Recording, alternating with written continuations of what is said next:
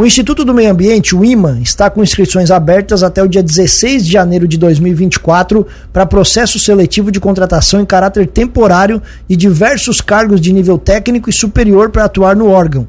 E a gente conversa a partir de agora com o gerente de planejamento e avaliação do Instituto do IMA, o João Pedro de Oliveira Barreto. João, bom dia, seja bem-vindo aqui à nossa programação. Feliz ano novo, tudo bem?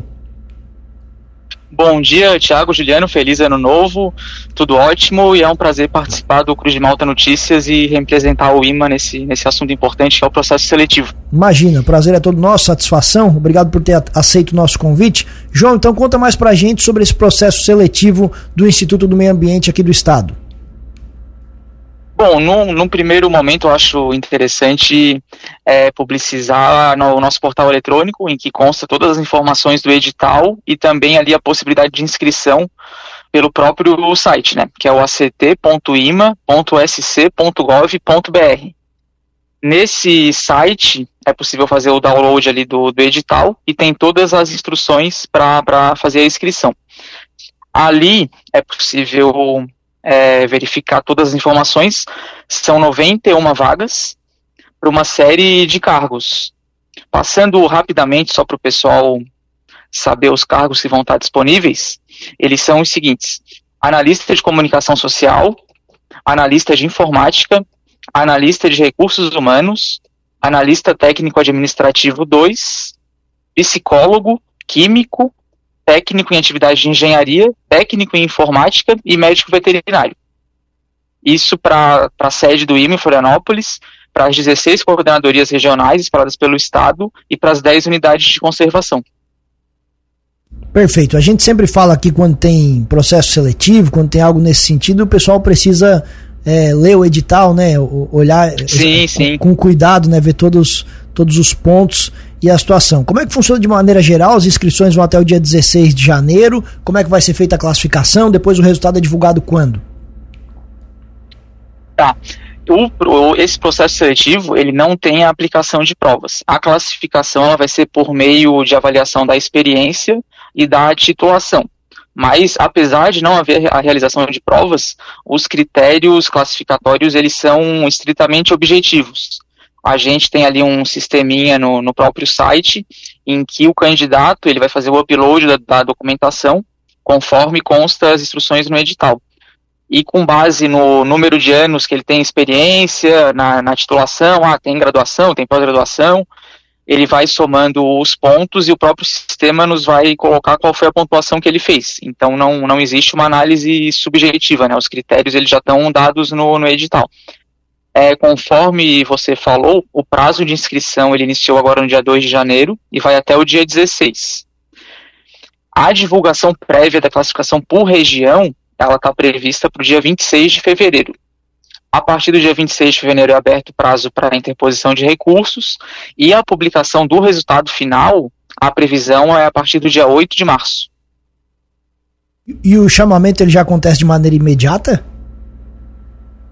O, na verdade é o seguinte, o, o resultado, a previsão de publicação a partir do dia 8 de março. A homologação, né, não existe o prazo exato, porque aí depende do fluxo administrativo, enfim, né, publicação, mas a gente imagina que não, após a publicação do resultado, as próximas etapas seriam a homologação e após isso a assinatura do contrato com os aprovados. E com essa assinatura do contrato, eles tem 12 meses de vigência da contratação, prorrogável por mais 12. São quantas vagas que tem no total abertas, João?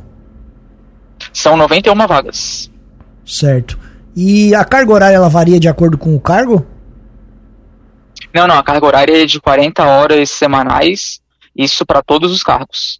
Perfeito. E você até falou questão de região, onde é que, onde é, que é o, o as regiões, onde é que o pessoal tem que trabalhar?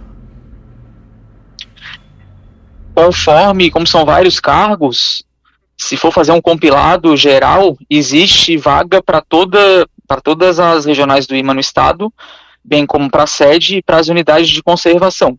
Só pegando a título de exemplo aqui no nosso edital, por exemplo, vamos pegar um cargo aleatório aqui, o analista técnico administrativo e especialidade jurídica, por exemplo. Ele tem vagas para Chapecó, Criciúma, Lages, Mafra, sede, né, que é Florianópolis e Tubarão. E aí, conforme os outros cargos, também estão previstas vagas nas diferentes regiões de acordo com a necessidade que cada regional do IMA possui, né?